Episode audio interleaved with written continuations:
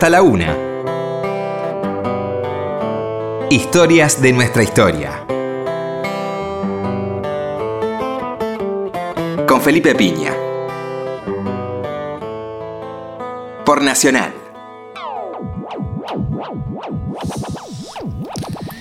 Hola, muy buenas noches. ¿Cómo le va? Acá estamos nuevamente en Historia de nuestra historia. ¿Qué tal, Roberto? Hola Felipe, buenas noches. Como siempre decimos, un horario en que ya lo que no se hizo hasta ahora no, no, no se hace.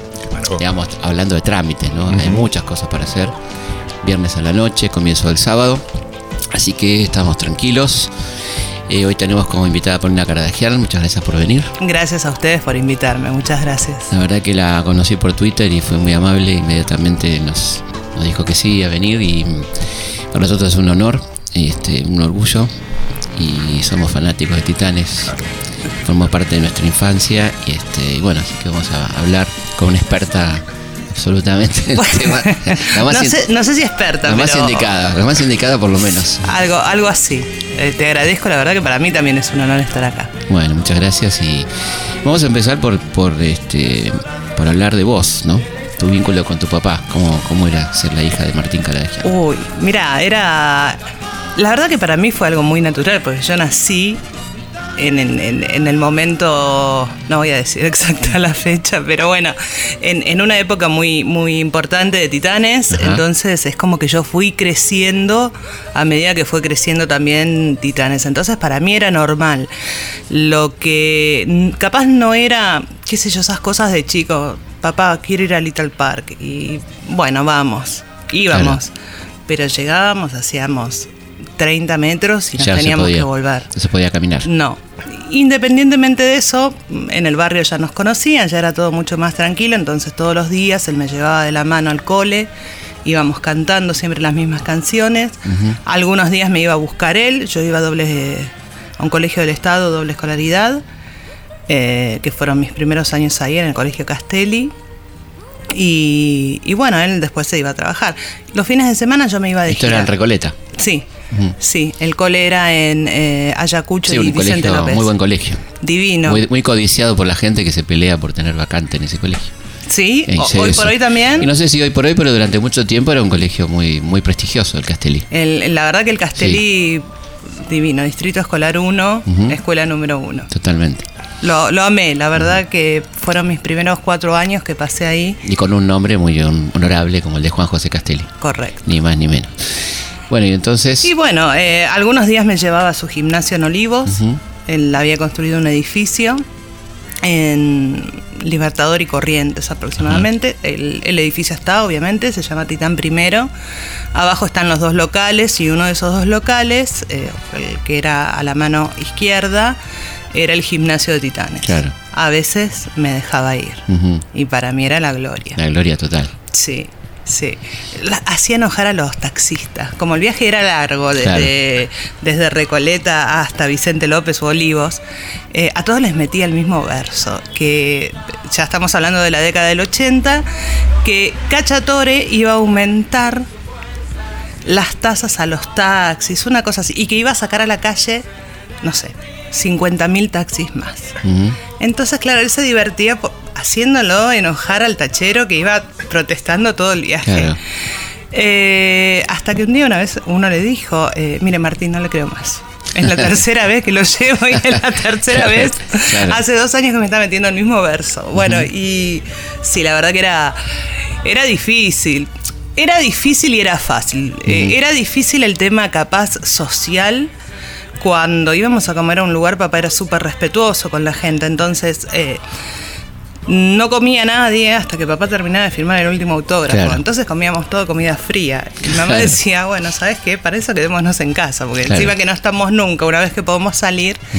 Y capaz mm, traspasé el tema de no tener amigos, o, eh, esos amigos con los que uno se juntaba el fin de semana, porque yo prefería ir de gira. Entonces yo los viernes, capaz en la década del 80, papá estaba de 21 a 22 horas. El micro nos llevaba de gira a las o a las 4 de la mañana, dependiendo de dónde Claro. teníamos que ir. A veces salíamos directo del canal y otras veces desde donde era su oficina en Claro. Calle y Corrientes. eh, a, la, a la madrugada. Y después el colegio me dejaba en la. eh, el micro me dejaba en la puerta del colegio los lunes. No tenía teléfono, Claro. entonces. Claro. y los primeros tres días de la semana, hasta el miércoles pensaba en la gira que había pasado. La y, que venía. Y, y claro, a partir del miércoles pensaba en la gira que iba a venir. O sea, todos los fines de semana había gira, sí, prácticamente. sí, cuando estaba en televisión, sí. Claro. Obviamente la Ujú. tele es como una gran Sí, vidriera. Obviamente, claro. Eh, él no era muy amigo de hacer cosas estando fuera de televisión, porque, eh, y, y creo que con mucho tino, em, no te doy la misma ganancia a vos que me contratás, no te va a ir la misma cantidad Claro. de gente, entonces la próxima vez no me vas a querer contratar. Claro. Sí. Entonces, bueno, era, era algo que él, él decía y era su forma de trabajar y, y súper respetable. Eh, pero sí, era, era. A mí me encantaba igual. Claro. Mi papá era caradagiano. Claro, listo. Hablemos entonces, empecemos por cronológicamente hablar de, de quién era tu papá, Sí. ¿no? Y cómo empezó tu papá, cuál fue. Bueno, papá nació, obviamente, en 1922, en un conventillo en La Boca, eh, hijo de madre española, Paulina Fernández, y un padre armenio, en Parsum. Eh, hizo solamente primero inferior, en esa época había inferior y Claro. superior, él solamente llegó a primero inferior, y a partir de ahí tuvo que salir a trabajar como carnicero en, en la feria donde trabajaba eh, mi abuelo. Claro. Independientemente de eso, en el medio hizo un montón de otras cosas más. eh, limpiaba bronces en, en el cementerio de Chacarita. Eh, se hizo un microemprendimiento con otro chico de la calle que él lo había apodado. Mirá lo que son las cosas, ¿no? Media gamba, porque le faltaba una pierna. mirá vos. Mirá como la vida. ¿no? Eh, y bueno, entonces vendían caramelos en los tranvías, pero él le había encontrado la beta de ensuciarlos en, en el agua del cordón de la vereda para que a la gente le diera asco, pero lástima a la vez. Ah. Entonces siempre mantenía el capital. el mismo caramelo. Claro, tenía el capital, pero por lo menos Claro. se hacía el manguito. Mirá. Sí. Fue, la verdad que era un excelente comerciante, desde muy chico, Sí, ¿no? evidentemente. Una persona que le interesaba mucho el tema económico. Era, sí, porque sufrió muchísimo. Claro, pues la pasó chico. muy mal, claro. La pasó muy, muy mal. Él capaz iba caminando 30, 40 cuadras hasta, hasta la feria con tal de dejarle ese dinero extra a escondidas del padre a su mamá. Eh, o por ejemplo, no sé, en el conventillo se iban a otras casas que usaban, tenían fuentes de fruta y ellos entraban como a pedir un vaso de agua, él y- con sus hermanas, y le daban un mordiscón cada uno a la manzana y la volvían a poner a la manzana del lado sano. Mm. Claro. era el hambre que tenían. hambre, claro. Y bueno, eh, fue pasando el tiempo, eh, era muy fuerte, me contaban que era tenía una, una fuerza, Pero una fuerza sobrehumana. natural, natural, sí, digamos. Sí, No natural. trabajada. No, Claro. no, no, no, pero sobrehumana era. Eh, y em- empezaron a, a decirle que hiciera deporte, era, era medio peleador, entonces lo mandaron. Empezó, estuvo yendo en dos lugares, estuvo por un lado en la misión inglesa y en la Asociación Cristiana de Jóvenes. Y en la Asociación Cristiana de Jóvenes tuvo un maestro, creo que era de apellido Re- Renzik o Riesnik, algo así. Y bueno, con él estuvo haciendo libre y greco eh, en el IMCA. Ajá. Lucha grecorromana y lucha sí, libre. Sí. Y a partir de ahí tenía 12 años, 13, cuando gana el campeonato internacional cadete, que viaja y consigue viajar. Bueno, acá se empieza a gestar toda la movida de lo que era el Cachacascán en el Luna Park, que eran todos europeos. Eh, esto ya eh, eh, incluso previo al hombre montaña, era Caron Nowina, era un montón de gente, De una troupe, digamos. era una troupe. Con Era, día fijo en el Luna Park. con días fijos, Claro. más días que el boxeo, de Claro, hecho. más popular, Era, digamos. era mucho más popular. Claro. Y él quería entrar. Él, él quería estar ahí, él quería estar ahí, él quería estar ahí, y todas las semanas iba y todas las semanas lo usaban de punching ball, volví- volvía a la casa roto y le rompían los recortes que él traía donde lo habían mencionado y todo en su, en su métier, y él volvía a la semana. Y un día se cansaron, literalmente se cansaron de pegarle, y Montaña, que ya estaba a cargo de eso, le dice, mire chiquito, yo le voy a decir algo a usted. Hablaba medio cortado y medio yoda. Usted ser chiquito, pero ser muy valiente, así que usted po- poder quedar. Y a partir de ahí, papá estaba en la gloria. Y se fue ganando desde el lado de, de un villano muy simpático. Claro. Porque era, era el malo que todos amaban odiar, pero a su vez era rápido, hacien- pidiendo perdón de rodillas en el ring, pero corría, como corremos nosotros, pero de rodillas, y la gente moría. Y era, era un mal odiado. Y bueno, terminó siendo con. Después fue socio con Montaña y cuando Montaña se retira le deja todo a papá. Todo es la troupe, digamos. Todo, sí, todo el manejo de lo que era la, eh, la lucha dentro del Luna Park. Estamos hablando de los 60, ya o 50 y pico. Estamos hablando del 50 y 50, algo, claro, sí, 50 de los pico. 50 y pico, sí. Bueno, ahí es cuando papá después, ya llegando a los 60, empieza a querer más, que es cuando eh, empieza a tratar de ver la beta para televisión. Claro. Eh, contrariamente a lo que dicen siempre, eh, la lucha de papá con Piluso no fue la que le abrió las puertas a la tele, sino que él ya estaba en la tele, pero eso es como lo que le, le dio el sacudón de popularidad, más que nada. Hicieron una lucha con Olmedo. Olmedo Capitán- en el Capitán Capitán Piluso. Piluso. Estrena el camión de exteriores Canal 9. Exacto. Fue el prim- la primera transmisión de, eh, eh, en exteriores que se hace con eso. Y papá cuenta que venía pobre Olmedo y le decía, che, Martincito, mira que yo no, sé, pegué". claro. Claro. Y papá decía, yo a este lo voy, a- esto me lo cuenta gente que estaba ahí, me lo, me lo ha llegado a contar, yo a este lo voy a tirar, lo voy a revolear hasta la segunda fila y soy Gardel. Claro. Pero le dio tanta pena que venía cada rato y le decía, che, Martincito, mira Claro. que yo quiero, Claro. quiero mi familia y cosas así, que le dio mucha cosa y de hecho, no sé, creo que terminaron un empate, la verdad que no sé cómo fue. Terminó en un empate, pero además fue un show tremendo. Lo presentó Nicolás Mancera. Claro. O sea, fue, digamos, lo más.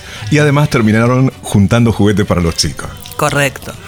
Entonces, bueno, eh, previo a eso, por ejemplo, en el Luna Park, para que te des una idea de lo fuerte que era todo el tema del cachacascán, como lo llamaban, que era la deformación del cachas-yucán, que sería agárrese como pueda. Claro. Claro. Cachacascanes no existen. No existe el cachacascán. Claro. Y ahora lo, lo, lo cortamos a claro. Pero era de cachas yucán o cachas cat, eh, ca- sí, cachas yucán, pero todos les decían cachacasca. El cachac o ya era peor cachascán. Cachascán, Había algunos que ya lo cortaban porque era caradajean cachascán, era como viste no podía. Tita Merelo estaba sentada en la primera fila al lado de una novia de mi papá. Y había una polilla de la luz molestando.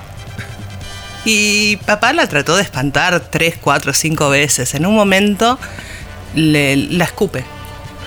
Pero con tanta puntería. Puntería. que le da a la polilla y la polilla cae. Entonces, Tita agarra, lo mira y le dice, la mira a la novia de papá, que no sabía que era novia de papá, por eso es que papá se entera de todo. Mira qué turco atorrante, se trajo una polilla maestrada. Esa fue la frase. Qué maravilla. Claro. A partir de ahí, de hecho, por el tema del turco, como a él le molestó, Claro. Todo lo contrario. claro, empezó a que se, se diga permanentemente el armenio. Campeón armenio. Claro. Sí. Claro. Bueno, antes de la televisión estuve en Estados Unidos luchando, encontré recortes, ¿Ah, sí? tengo un montón de cosas. Sí, sí, supe dónde vivió. Estuvo preso en la Estatua de la Libertad, él y un amigo. ¿Por qué? Porque llevaron yerba mate y no conocían Ah, la claro. yerba mate. Estamos hablando en los 50. Marihuana, claro. Claro, pensaron que era marihuana. Entonces estuvo, pasaron una noche en la Estatua de la Libertad hasta que analizaron. Y ahí les dieron el clear para que entren. Ahora, tremendo. En, en la lucha en Estados Unidos había una especie de leyenda según la cual el luchador más chico le hacía mucho daño al más grande. O sea que por lo general los luchadores más bajitos eran muy respetados. Kardashian cumplía con todos los requisitos Sí, de eso. bueno, de hecho, el nombre que le pu- pusieron era Mayri, poderoso. No, no se llamaba Martín, estaba anunciado permanentemente como Mayri Karadagian o Karadayan, como le decía él. Que de ahí pensamos, no es por hacerme retop, que algún pareste- parentesco con todo el lazo armenio Kardashian Kardashian, claro.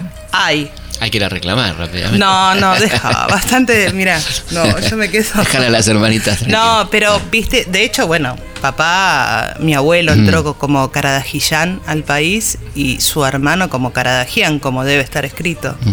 Entonces, Claro. suponemos que hubo alguna rama por ahí o no sabemos, papá. Vaya a saber. Estamos en Historias de nuestra historia, charlando con Paulina Caradagian. ¿Y cuánto tiempo estuvo en Estados Unidos? Fueron giras, eh, no giras, estadías de más de seis meses. Mm, salió con un artista, él contaba, no sé si es verdad. Era Picaflor. Sí, muy. Re. Eh, no, pero esto me lo corroboró Alberto Haidt, que falleció hace muy poquito, el papá de Natacha, que había sido socio de papá. El primero fue empleado en la joyería que tuvo papá en Libertad 315 y a partir de ahí eh, después fueron socios. Y fueron juntos, de hecho, a Estados Unidos. Estuvieron los dos presos ahí con, con el tema de la yerba mate.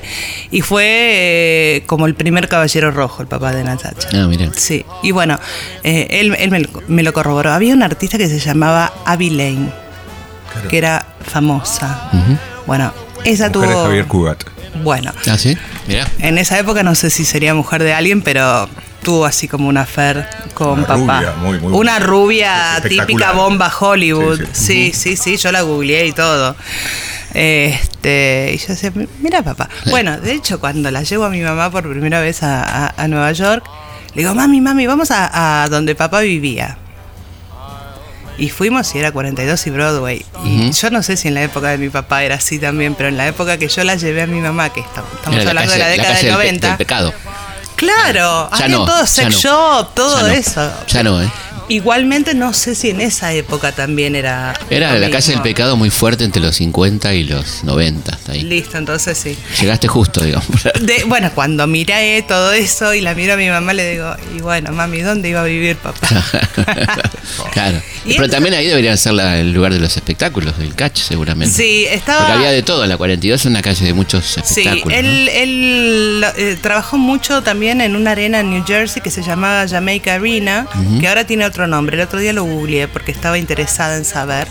Ahora no me acuerdo el nombre. Claro. Pero que, que estaba allá del lado de New Jersey. Del otro lado. Y e hizo algunas funciones en el Madison. No, no encabezando, Claro. porque estaban todas la- las partes, pero sí llegó a ser de fondo. Vos viste que, bueno, obviamente que en la lucha es como en el boxeo, que las de fondo y Claro. semifondo son las importantes. Eh, y llegó a tener su lugarcito. Pero después volvió porque él extrañaba a su mamá, él extrañaba sus cosas. Él, él, él fue muy protector de su madre Ajá. y de sus hermanas también. Y estamos hablando ya entonces, los 60 empieza en la tele con. ¿Con qué Con nombre en principio? Empieza como Titanes en el Ring. Se iba a llamar, que por suerte no fue así, Bólidos del Ring. Bólidos. Bólidos. Menos mal. Menos, Menos mal. mal. Claro. Menos mal que se iluminó último momento. Y se llamó Titanes en el Ring. Eh, y a partir de ahí es como que fue un suceso increíble. Era a partir de las 10 o 10 y media de la noche. Era dirigido a un público muy grande. Y eran dos horas de, de televisión, dos horas y pico de programa. Y de a poco fue virando justamente por este malo simpático y a medida que se fue cambiando la televisión, si bien todavía no estaba la tele a color, a él le pareció interesante agregarle color y personajes porque ser eh, dos gordos literalmente con un slip hasta arriba del pecho Claro. era súper aburrido para Claro. ver en televisión. Seguro. Entonces es cuando él empieza a encontrar la beta junto con Disarly de ir cambiándole la cara a lo que era la lucha televisiva. Que y no Sarli intervenía que- en esto, digamos, Sí, sí. creativo, tipo creativo, ¿no? Sí, los dos hacían un equipo genial, fabuloso. Con las letras también de Con las canciones. letras de las canciones también. Sí, sí. eh, Disarly era. Papá igual se imponía mucho y Disarly era como quien lo, lo. Aplacaba y le hacía capaz cambiar de idea. Titanes en el ring, en el vale todo, con la destacada participación de los más famosos catchers de fama internacional que participan de este fabuloso vale todo, por el cinturón de campeón del mundo que expone su actual poseedor, Martín Caradagian. Se presentan a continuación Caballero Rojo versus Tufi Mehmet. ¿Viste lo que te decía Felipe de- de- del tema del color y todo eso? La historia era el color. Ujú. O sea, Claro. de repente no veías, a, como decías, a dos gordos con sleeve luchando. No, vos veías a David el Pastor, Claro, veías claro, a- al Exactamente. comendador Bueno, de italiano. hecho, vos veías al caballero rojo en blanco Claro. y negro y te imaginabas Que era color. rojo, Era claro. rojo, como podía ser gris, como cualquier color, verde, porque no lo veías, pero tu cabeza te iba a eso. Claro. Eh, y es cuando él empieza a darle el cambio. Y ahí es donde captura una audiencia capaz un poco más chica. Claro. No tan chica como fue después. Él después hizo el cambio contrario. Usualmente en la Argentina, todos los luchadores, el cambio que hicieron es. Al principio son volantes, que son los ágiles, lo- justamente porque vuelan, y el malo es el base, porque es el que te hace la base para que luches. Y usualmente el luchador, a medida que va creciendo en años, que se va poniendo viejo, pasa a ser base. Porque Está más quieto por otra parte. Está más quieto, es- Claro. es, un poco no es menos trabajo porque la verdad que Claro. vos la tenés que levantar al luchador, tenés que hacer tu trabajo, pero es como que es más tranquilo, digamos. Eh, y usas mucho más el acting. Papá hizo el camino contrario. Dicen los que saben que fue porque no se bancaba cuando yo nací que yo tuviera un papá que era malo en televisión. Mm, claro. Entonces fue de a poco haciendo el viraje a bueno sin hacer el trabajo de un volante, Claro. obviamente, porque papá cuando deja de luchar tenía 61 años. Claro. Que si yo hubiera sido más grande, le hubiera dicho, no, papi, ya no luchas más. Claro, seguro. Antes se lo hubiera dicho. Igual es raro eso, ¿no? Porque el luchador es como que su deseo es morir arriba del ring y es ciego a lo que pasa alrededor, Claro. no se da cuenta. Lo veo con gente que, que todavía anda dando vueltas. O, Sí. Claro, totalmente.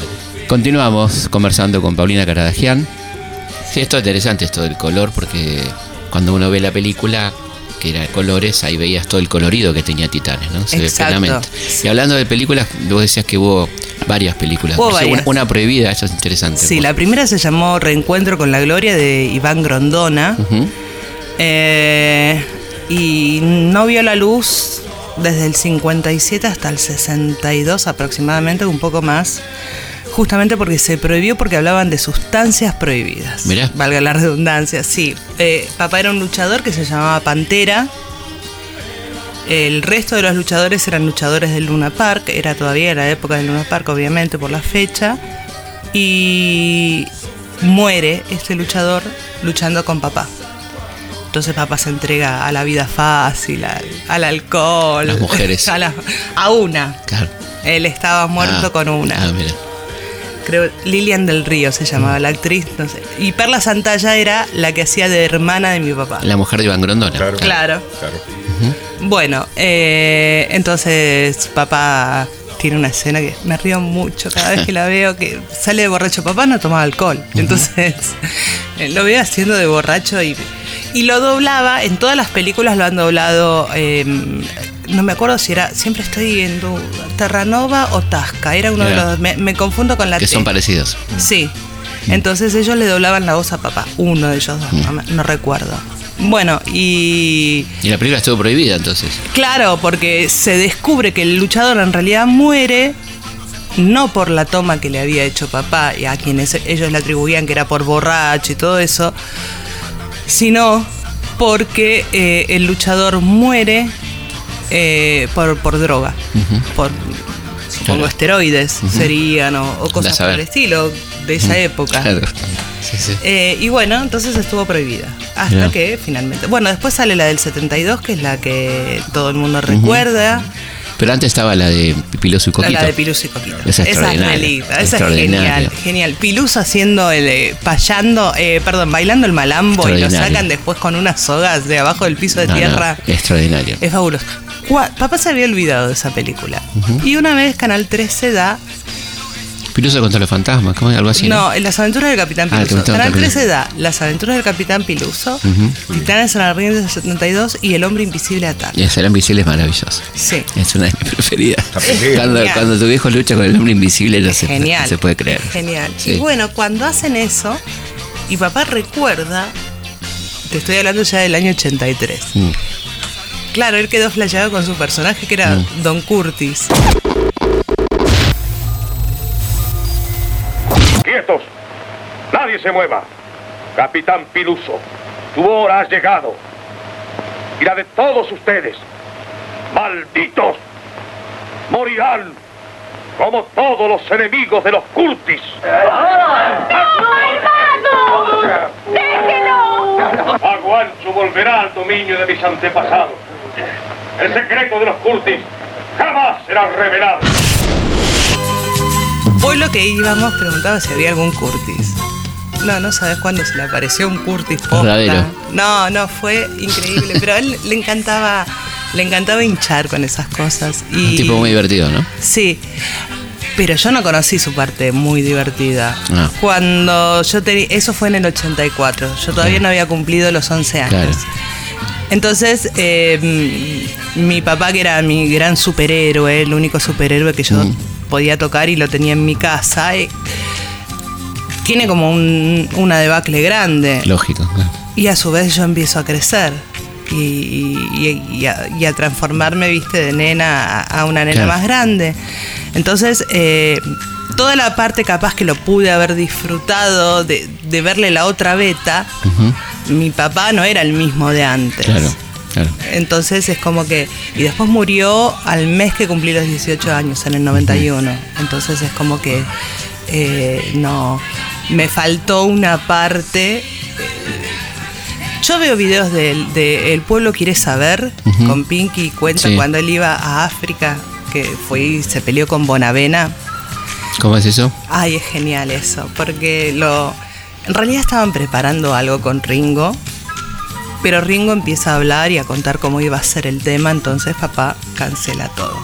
Y ya que estaba en un programa, está en YouTube, lo pueden ver en cualquier momento, em, medio como que lo defenestra Ah, buena vena. a Bonavena, Mm. pero mal, mal, mal, mal, mal.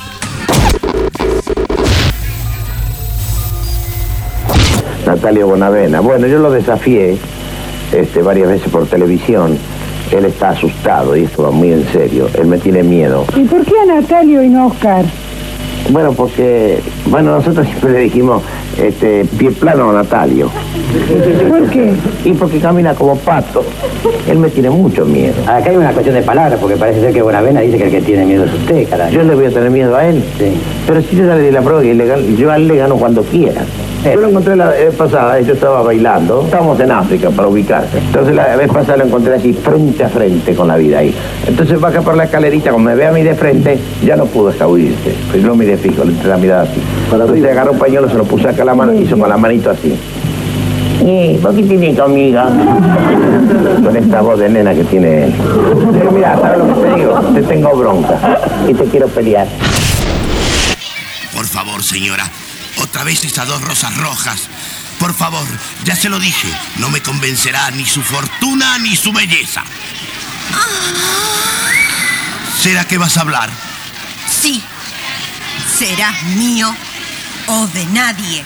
No convencerá a usted al casto Martín. No, no.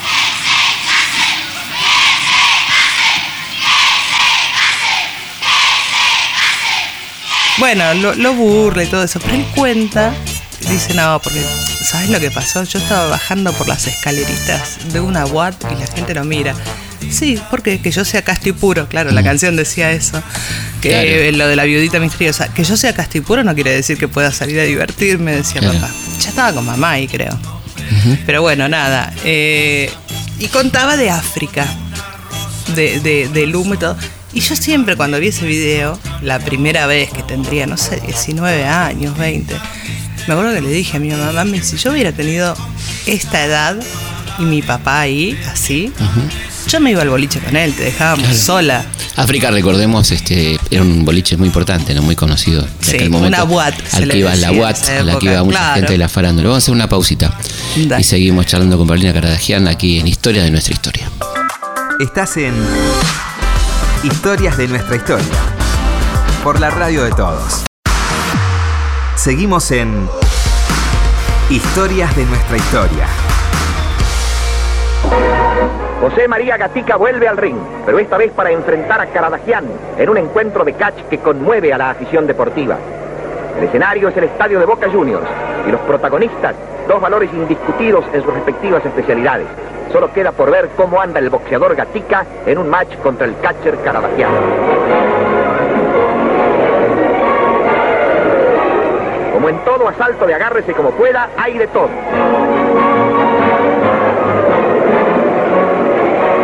El público sigue ávidamente el combate. Al final, Caravacial hace valer su mayor dominio del sistema y Gatica, a su merced, se acerca al desenlace del combate. Gana Caradagian y Gatica pierde una magnífica oportunidad de volver a colocarse en el ruedo de los triunfadores. Seguimos aquí en Historias de nuestra historia hablando con Paulina Caradagian. Había quedado pendiente un tema que es parte del mito ya, ¿no? La, la pelea con el mono Gatica. ¿Cómo fue eso? Uh. Eh, papá, obviamente, por un lado, yo ya hablé de su beta de comerciante, pero también le gustaba ayudar. Eh, el mono en esa época había sido proscripto, no podía eh, boxear, no estaba muy bien económicamente. Entonces deciden armar una lucha eh, para el público en la cancha de Boca, en donde después se, se- se dividían las ganancias y, y todo perfecto. Lo llevó al, al mono para que aprenda a luchar un poco, todo. Pero arriba del ring es como que se transformó y quiso ser el mono, mono, mono de verdad. Claro. El boxeador. Y papá, que si bien no era boxeador, era muy bueno y muy fuerte, y era bueno en la lucha libre y grecorromana, eh, comenzó a aplicar unas palancas. Se llama lucha pistola. Empezó a pistolearlo, que es como se dice en la jerga. ¿Qué sería? Te rompe. Ah. Son llaves que te rompen. Te rompen. Es simple. Claro. En realidad, al principio fue el referee le decía, para mono, para mono, para la mano. No te la tomes en- tan en Claro, serio acá. le iba diciendo el referee como para que vaya bajando, pero el tipo no bajaba, entonces papá le contesta un par fuerte, el mono le pega de nuevo fuerte bueno, finalmente papá para sacárselo de encima, porque la verdad lo estaba lastimando ya a papá y obviamente no podían parar la lucha, le fracturó una pierna. Ujú. Lo enyesaron todo, pero se sacó el yeso antes de tiempo, que fue Ah. cuando le produjo su renguera. Claro. Hablemos un poco de los personajes de, de Titanes. Sí. este, ¿Cuál era tu preferido? La momia negra. La momia negra. La momia negra era mi, mi- y sigue siendo mi personaje favorito. La música me encanta. A mí me parece- encantó cuando llegó al puerto. Eso fue, lo transmitió Canal 11, no podía creer. Claro, espera, yo esa no la vi. No, porque vos no habías nacido. Yo la que vi fue la llegada de la momia blanca al puerto. Y mi papá no me dejó faltar al colegio. Era un lunes a las 9 de la mañana o 10. Eso era extraordinario, que el Canal 11 Claro. transmitiera la noticia de la llegada de la momia. Era que llegaba la momia además, ¿no? Llegaba la momia, era un barco que le ponían la bandera de Egipto y la momia llegaba. Con custodia y todo. No, este fue increíble. La llegada de la momia blanca, yo la verdad que no sé cómo fue la llegada de la momia negra, porque Mm, no hay igual, material. Igual. Yo me Pero acá se lo roba la mafia. Se roba o sea, el cajón de la momia, eh, que era un cajón de, de tipo madera común y corriente, se va en, una ca- en, en un coche fúnebre. Y viene la mafia. Papá en esa época tenía los el personaje de la mafia, Longshore y el padrino, que estaban inspirados obviamente en el padrino. Claro. Estamos hablando del año 82. Un tipo que iba caminando por ahí y ve el movimiento y cuando le estaban desinflando las gomas al coche fúnebre que se estaban robando, sale corriendo. Un tipo que no tenía nada que ver, que era público. Bueno, eso termina en una casa, casa abandonada en San Telmo. La mafia lleva el, el coso de la momia, el, el cajón de la momia, la momia sale y cuando se les pega, obviamente, todo, cuando empieza a salir, se encuentra de frente con el androide, que el androide no lo veo. o sea, Yo veo en Andrea. las dos épocas, eh, Claro. ¿viste? claro. Y la momia, por primera vez en su vida, y citando las te- palabras textual de papá, se va a baraja. O sea, se asusta, Se asusta. retrocede y se esconde atrás de unos Le árboles. tiene miedo al androide. Le tiene miedo porque obviamente nunca vio nada Claro. parecido así. Claro. Vos sabés que el androide al principio tenía tres dedos, pero una vez un- una mamá le escribió a papá y le contó que un nene tenía tres dedos y en el colegio lo burlaban diciéndole el androide y a partir de ahí el androide siempre tuvo cinco. qué bueno. Sí, ¿Tu hijo sí. le daba bola a esas cosas? Muchísimo, Ujú. muchísimo. Llegaban millones de cartas, me imagino. Sí.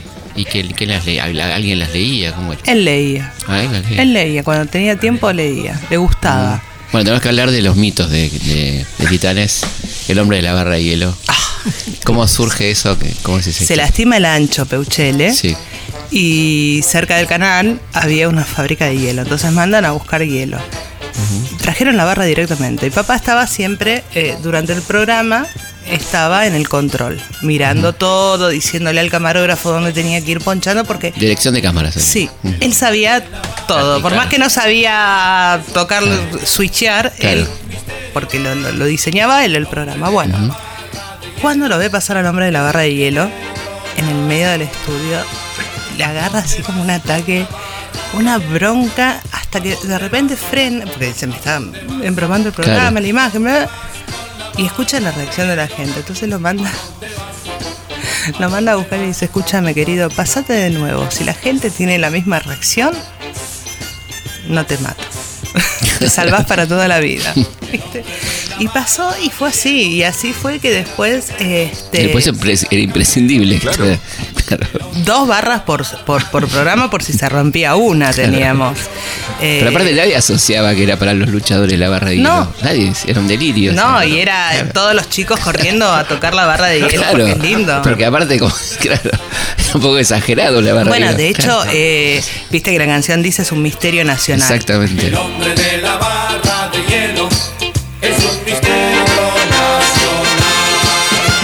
era un misterio nacional. Y sí, porque un presidente le preguntó Ah, qué sí. significaba la barra de hielo. ¿Qué presidente? La nuce. Ah, mirá. Ilia le preguntó a papá si el- la momia era una persona o un muñeco. Y la nuce le preguntó qué, qué significaba, qué significado tenía el nombre de la barra de hielo. ¿Tu viejo le contestó? No sabía. le, claro. le contó la verdad. Mire, Claro. pasó. Porque él cada vez que lo mandaban a llamar de la, viste, de la casa de gobierno decía, me levantan el programa, me levantan el sí, programa. claro. Porque cada dos por tres era, viste, que te hablaba, ¿no? De la violencia. Que cambian un personaje. La liga de amas de casa de las mujeres que... Ujú. Y papá Claro. decía, pero vos mirás cualquier dibujito Tommy Jerry y se mata mucho. Más violento, claro. Peor, claro. Y Acá ganaban los buenos. Y acá tra- él trataba de enseñar que el bien triunfaba sobre el mal. Usted, don Martín, ¿es el dueño de los titanes? No. Los titanes tienen otro dueño. Ustedes. Los niños. ¿Y por qué hay titanes malos y titanes buenos? Porque titanes es como la vida, como el mundo. Así como existen la luz y la sombra, existen el bien y el mal, en una eterna lucha. ¿Me comprendieron? Don Martín, ¿y las viudas? Bueno, bueno. Esa pregunta te la contesto otro día. Bueno, tenemos que ir a las viuditas, sin falta. La viudita. Esa, esa vino también. Hay muchos personajes que vinieron porque aparecieron. Porque la viudita es una señora que lo empezó a buscar a mi papá y le traía los títulos de propiedad. Ajá. Era yo así, cuento posta. con esto. Esto es posta. Sí, sí, sí. Yo cuento con esto, yo quiero cuento con esto. Y yo, no, señora, pero yo no, yo soy un hombre casado, esta es mi esposa. No, pero yo, y lo seguía mal. Y bueno, y a partir de ahí empezó a salir la viudita. Cuando fuimos de gira a Centroamérica, la viudita la personificó mi mamá. Entonces, eh, y le dicen a Disarly, mira, va a estar Pichi va a estar sentada en tal lugar. Bueno, bueno. Cuando Disarly va a hacer notar dónde estaba la viudita, se encuentra con cinco viudas. Las cinco con títulos de propiedad para mostrarle a papá. Y yo era bebé, esto me lo cuenta mamá, me lo había contado papá. Y le decía, no, señora, pero ella es mi esposa, esta es mi hija. Por, claro, favor, me compromete. Pero sí, la, la viuda es como que fue así. Papá, papá tenía como un don especial para darte, darse cuenta qué podía pegar, qué no y para qué personajes servías. Claro. Seguimos en Historia de nuestra historia con Paulina Caradagian hablando de los titanes en el ring. ¿Y podemos develar el misterio de la momia? Sí, por supuesto. Y también te puedo decir de Imbeloni que nunca fue el caballero rojo. Por si me Muy adelanté. importante eso. Por si me adelanté a tu Eso, próxima no, no, no, pregunta, muy importante. Eh, sí, porque eso es ¿Pero otro Imbeloni fue parte de la troupe? Nunca. Jamás. No, esto sale porque en una discusión que había en el Congreso, en lugar de decirle cállese que usted es un payaso, le dijeron cállese que usted era el caballero rojo. Alguien lo inventó, digamos. Alguien lo inventó como para no decirle payaso de una. y a partir de ahí es. Quedó. Oh, Imbeloni, caballero rojo. No, nunca fue, nunca tuvo nada que ver. Ahora, en la momia, las momias. Yo tenía la hipótesis que era el gitano Ivanov. Sí, fue la segunda momia. La primera fue Iván Kowalski, la segunda Enrique dos Santos, que era el gitano Ivanov, Iván Ivanov. y después ya fue Juan Figueroa, que era el olímpico, que en la década del 80, y- del 80 eh, todos los luchadores salían por una arcada con, de, de- de un deportista con las piernas abiertas, que se le veía Sí, la cara. claro. Y obviamente, Chancanal 11. eso. claro, era la cara de la momia. Claro. Sin qué- que la gente supiera. Son, genial. Viste, son todos secretos. Pero la momia de la época así de los 70 fue La momia de los gitano 70 era el gitano. Gitano que era un grosso. hasta que falleció, también a mediados de los 70. Sí, yo lo, nada, lo- era bebé cuando él murió. Me hubiera encantado conocerlo porque, eh, bueno, mi socio mm, Billy me comenta como Billy Jim. Hola Billy. Saludos. Eh, él sí estuvo luchando con él y era un personaje. Pasaba y te miraba con una cara como con un odio y De a vos te daba miedo, malo, claro. sí, a vos te daba miedo estar entrenando. Claro. ¿Viste? Entonces, y cuando aflojaban, cuando se reía, entonces todos se reían y él te miraba de nuevo con cara de malo y ¿viste? Claro. Era un personaje, era un personaje. Murió decapitado. ¿Sí? En ¿Cómo? un accidente de auto. Oh, qué tremendo.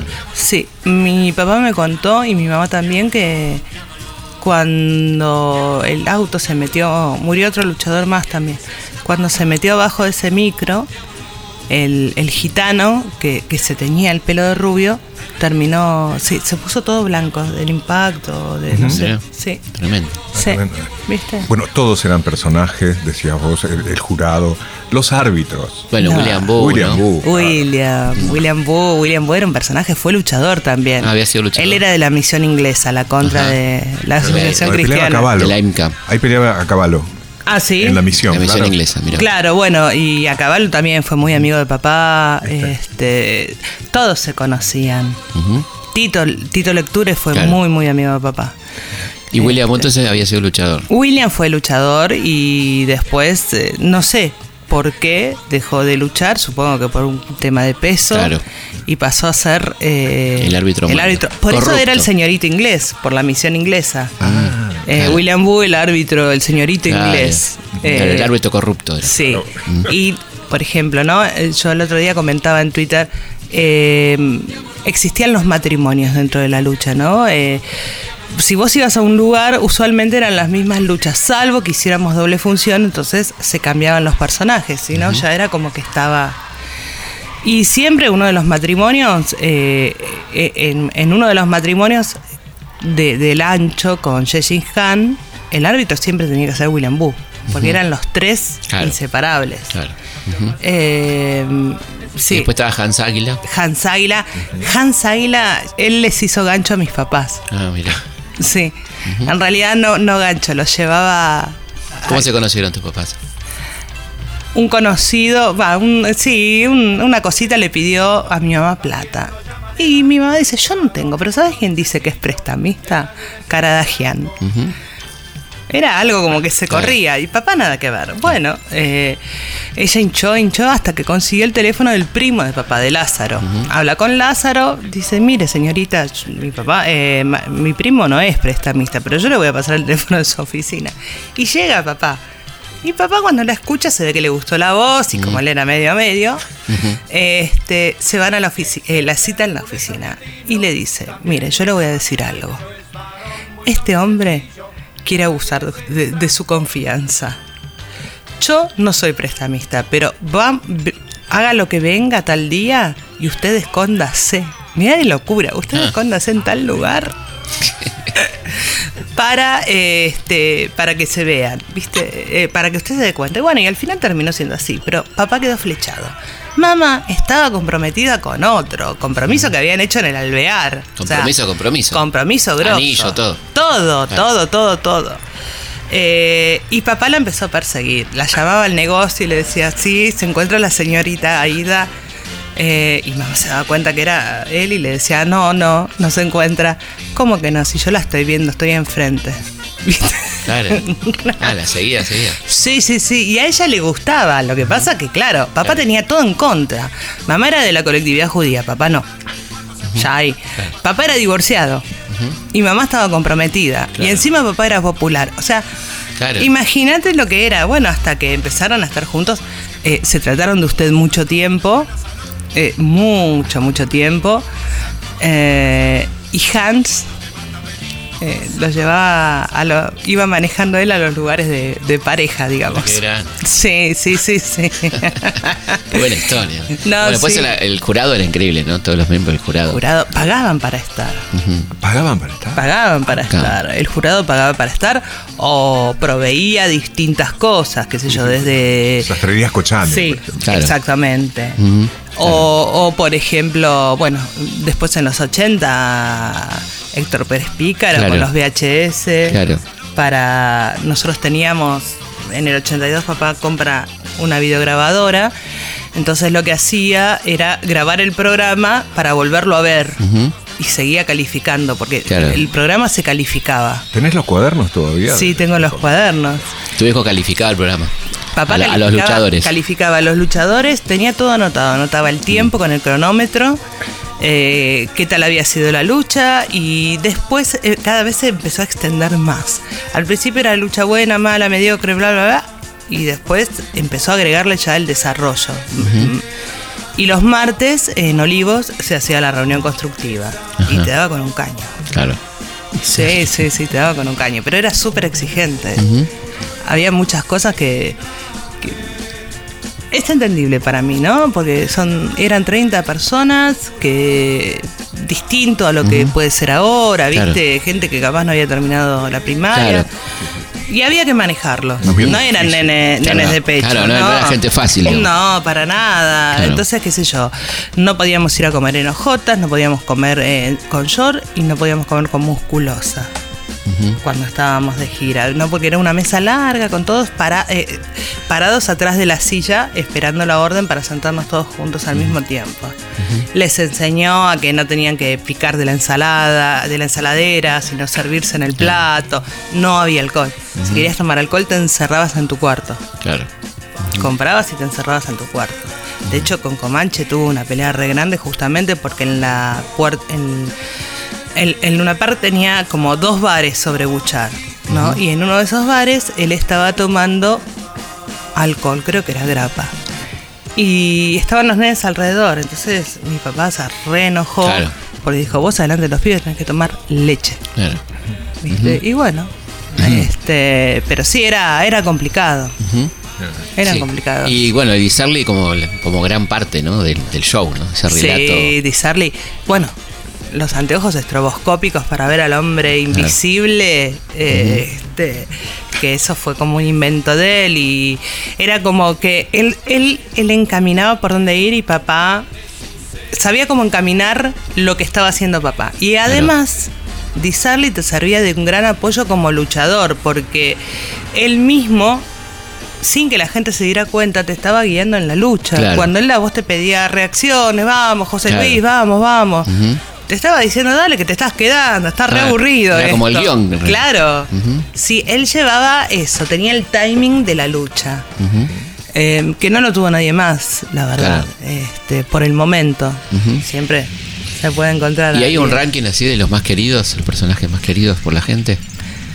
Mira, eh, Yolanka, por más que haya sido un personaje chivo y que duró muy Claro. poco, la gente lo quiere. Mira, Yolanka, la momia que venía con, el, con el- Sí, la nave. Con la nave. Del yogur Yolanka, recordemos. Sí, De Kasdorf, ¿no? correcto.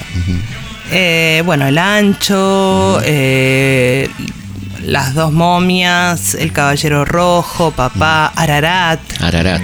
Ay, Campeón no sé- armenio. Ay, no Claro. qué Pero porque había, había dos campeones armenios ahí. Sí, pero es distinto, porque Porque Ararat Ararat- era armenio y papá era del mundo. Claro. No mezclemos. Claro. El armenio del mundo era. Claro. Vos sabés que era re linda la, la relación de papá con Ararat. Ah, mira. Con ¿Ararat era armenio? No. Sí, Ararat era armenio, Ah, ah. sí, sí, sí.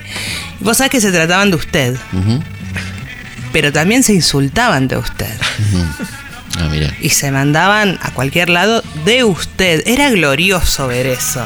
Discúlpeme, Ararat, la verdad que usted es un tonto, Ajá. ponele. Sí, un poquito más fuerte. Claro, mucho más. Mm. ¿Por qué me dice esto?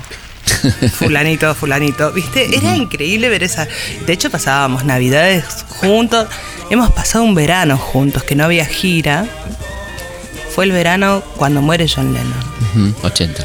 Sí. 80, 81. Ahora me acuerdo, porque yo era chica. Claro. Y alquilamos una casa en Carrasco, en Uruguay. Ay, no, no.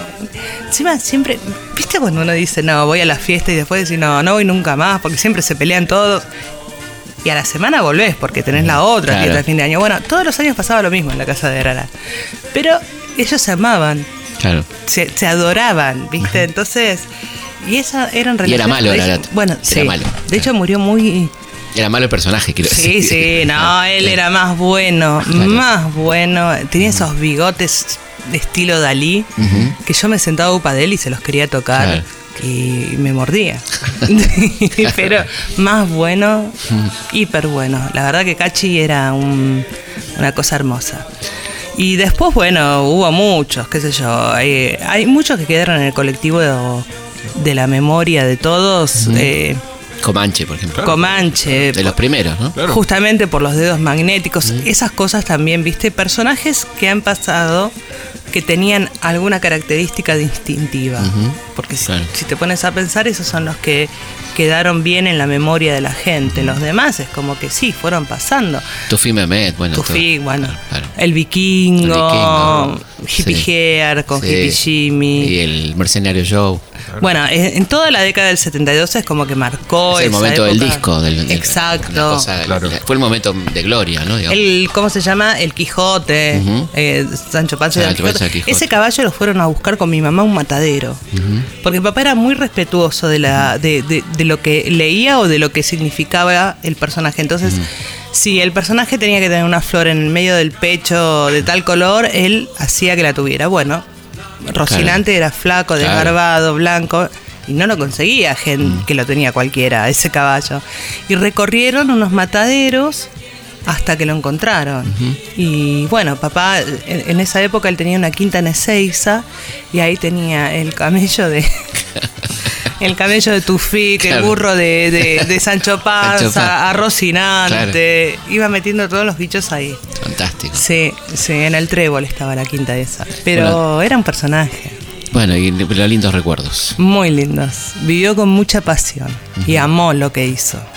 Por sobre todas las cosas lo amó. Y es impresionante cómo los pibes de hoy siguen con el, el, digamos, el culto, ¿no? A, Martín y los Titanes, porque no lo conocieron, digamos. No, no, no. Y yo lo veo capaz, eh, obviamente no con mis hijos, porque ellos, eh, a ver, yo, los- yo se los vengo inculcando Claro, claro. de cierta se forma, pero compañeros de ellos que le Claro. hablan los padres o, o cosas por el estilo, es como que la gente lo tiene muy vivo, muy presente.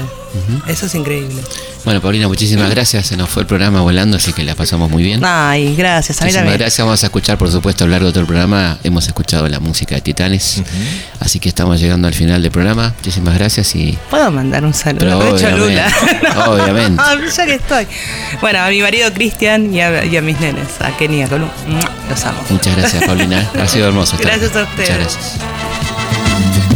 Titanes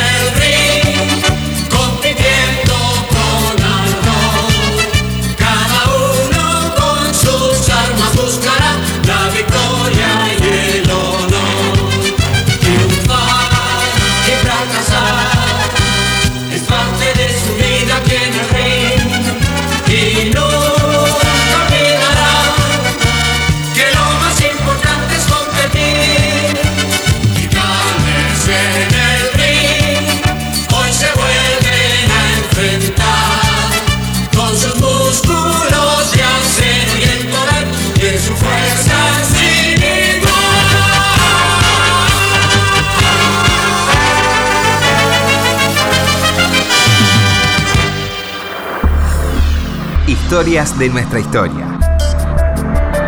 Por Nacional.